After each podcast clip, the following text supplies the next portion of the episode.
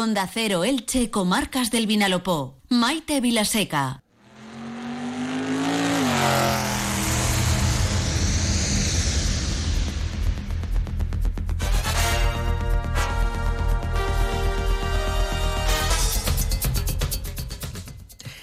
Miércoles ventoso, un día en el que aquellos que tengan previsto salir, sobre todo con la moto, mm, deben llevar cuidadito porque hay rachas de viento bastante potentes, pero un día maravilloso para recibir a nuestro compañero y experto en el mundo del motor, Rafa Rodríguez. Rafa, bienvenido, buenas tardes. Muy buenas tardes. Pues sí, sí que hace viento, pero la verdad es que lo que decimos siempre, los deportes del motor no paran dando haya vientos y mareas. bueno, pero es verdad que eh, con, con, vientos cuando hay rachas fuertes, por ejemplo, hoy eh, estamos teniendo y se espera que a lo largo del día se puedan repetir rachas de hasta 60, 70 kilómetros por hora, eh, sí que hay que tener precauciones especiales si se va a circular con moto, ¿no? Tanto a nivel de deportivo, de entrenamiento, como incluso en las propias ciudades. Pues sí, efectivamente, hay que tener mucho cuidado. Mi, mi consejo de hoy, no cojas la moto.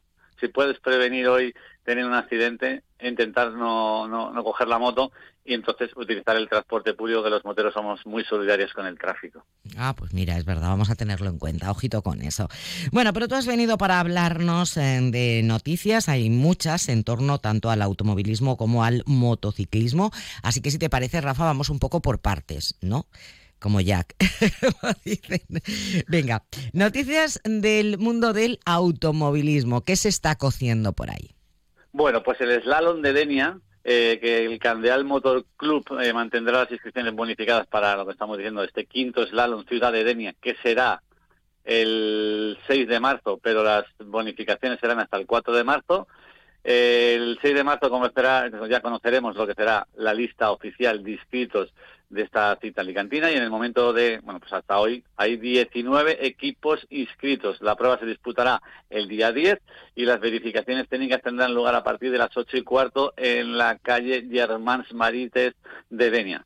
La competición se desarrolla en el recinto ferial. La primera manga de reconocimiento está programada para las 10, luego a las 11 serán los entrenamientos oficiales, a las 12 la de carrera y a la 1 de segunda de carrera. La noticia es que todavía están bonificadas las inscripciones y si te quieres inscribir todavía en la página web oficial que es fotomotor.es. Perfecto, muy bien. ¿Y tenemos algunos asuntos relacionados con el rally de Busot? El rally de Busot también, abiertas las inscripciones, eh, el día 4 se abrirán, el rally se organiza el 12 y 13 de abril, arranca la temporada 2024 del Campeonato Regional de Rallys de la Comunidad Valenciana y lo hará nuevamente en tierras alicantinas. Será con motivo de la tercera edición del rally de Busot, que lleva ya meses trabajando el Club de Automovilismo Canalebrot Busot, la cita deportiva eh, abrirá sus inscripciones el 4 de marzo, como estamos diciendo, ese mismo día se empezará a publicar el reglamento particular y el, el rutómetro, donde viene toda la información para los pilotos, por si quieren ir a echar un vistazo y a verificar algún tramo. También tenemos inscripciones abiertas para la subida a UTIEL, la 26 edición, eh, UTIEL Trofeo Ponce Tecnología Industrial. Desde aquí eh, damos ánimos a las empresas locales que quieran hacer promoción de su empresa y apoyar el deporte del automovilismo y el motociclismo, que bueno, pueden patrocinar, incluso pueden salir en el nombre del evento, que eso es una forma de que haya mucha visibilidad para tu, para tu empresa y apoyes el deporte. Lo que decimos además es prueba inaugural del Campeonato Regional de Montaña de la Comunidad Valenciana 2024. Permanecerán abiertas hasta el 11 de marzo con una tarifa normal y con un incremento del 30%, por eso siempre decimos lo de bonificadas, en los derechos a partir de esa fecha y hasta el cierre que será el 18 de marzo. La prueba se desarrollará en la CV 391 y se disputará el fin de semana del 23 y 24 de marzo. Muy bien, dejamos el automovilismo y nos pasamos al motociclismo, Rafa. Pues nos vamos nada más y nada menos que al motocross internacional este domingo, la 26 edición del motocross internacional Villa de Crevillén. Eh, se llevará a cabo en el circuito del Consil, una de las más antiguas de la Comunidad Valenciana y al mismo contará con un trazado muy técnico y muy seguro de nada más y nada menos de 1.600 metros de longitud con numerosas subidas y bajadas, decir que es un motocross, por eso lo de que el recorrido sea tan largo, y está apto para todos los niveles, desde aquellos que se acaban de iniciar al deporte del motocross hasta los más experimentados. Las inscripciones permanecerán abiertas hasta el próximo jueves y ya cuenta con la participación de destacados pilotos del panorama nacional y bueno, las, las categorías que a llamar a la competición, pues esta vez son la MX1, MX2, la 3, la 125, la aficionados y la pequeñita de 85. La prueba será puntuable para el campeonato de motocross de la Comunidad Valenciana y como en ediciones anteriores rendirá homenaje al piloto ilicitano José Manuel Pérez Carmi, fallecido en 2004, en 2005, perdón, a causa de un accidente cuando disputaba el Rally Dakar. Muy bien, y mm, me están llegando bastantes preguntas eh, para que nos informe sobre el Racing Legends. Nuevamente, el circuito Ricardo Tormocheste para, para, para nosotros.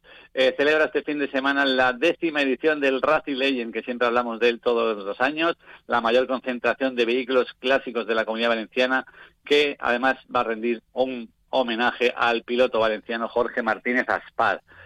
Además del cuatro veces campeón del mundo eh, que es de Alcira. Otros 12 pilotos con títulos mundialistas aspirarán durante todo el fin de semana a los eventos eh, programados.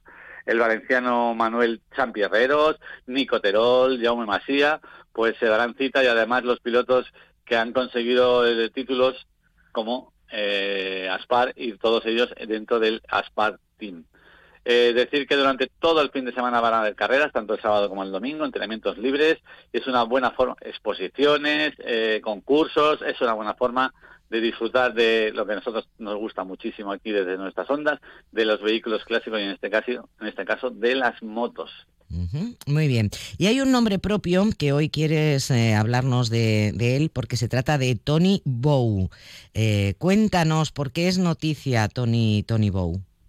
Pues es noticia primero porque bueno, la Real Federación Española de Motociclismo celebró la gala de campeones del 2023, donde ha dado los títulos a Jorge Prado, Álvaro Bautista, Tony Bot, a Josep García. Eh, eh, este año los españoles, el año pasado, han conseguido 10 campeonatos del mundo, 8 campeonatos de Europa, 5 copas del mundo, 48 podios internacionales, o sea que el deporte del motociclismo español eh, goza de muy buena salud por todo el mundo y sobre todo pues lo que estamos diciendo.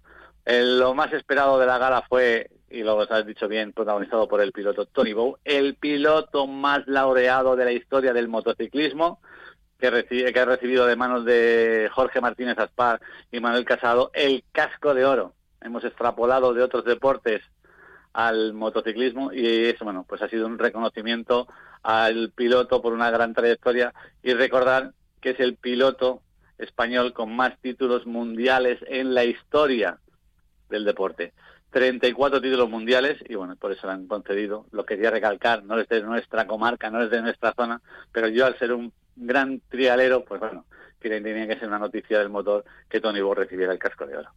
Y además, ya, pues me parece fantástico, nuestra enhorabuena y además un referente, ¿no? Seguro que, que muchos, muchos pilotos que ahora mismo se, se han adentrado en el mundo del, del trial eh, lo tienen como, como referente. Esto es muy importante también, ¿no? Para hacer cantera y para crear eh, pasión por un determinado deporte, el, el tener como un ídolo, ¿no? Tener como un, como un referente.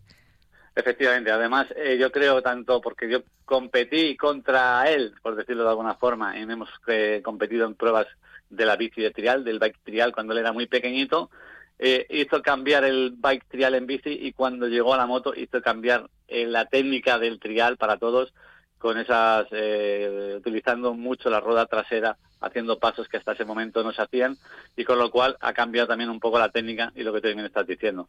Eh, un referente para todos los deportistas, para sus máximos rivales también, eh, deseando, entiendo a lo mejor más de uno, que por fin se retire para dejar paso a, a ellos también, pero sobre todo lo que estamos diciendo. Recordar que es el deportista español con más títulos mundiales de la historia del deporte, y bueno, que es un deporte que no es mayoritario, por decirlo de alguna forma. Oye, que me dejas así con la intriga, ¿es que se está planteando la retirada?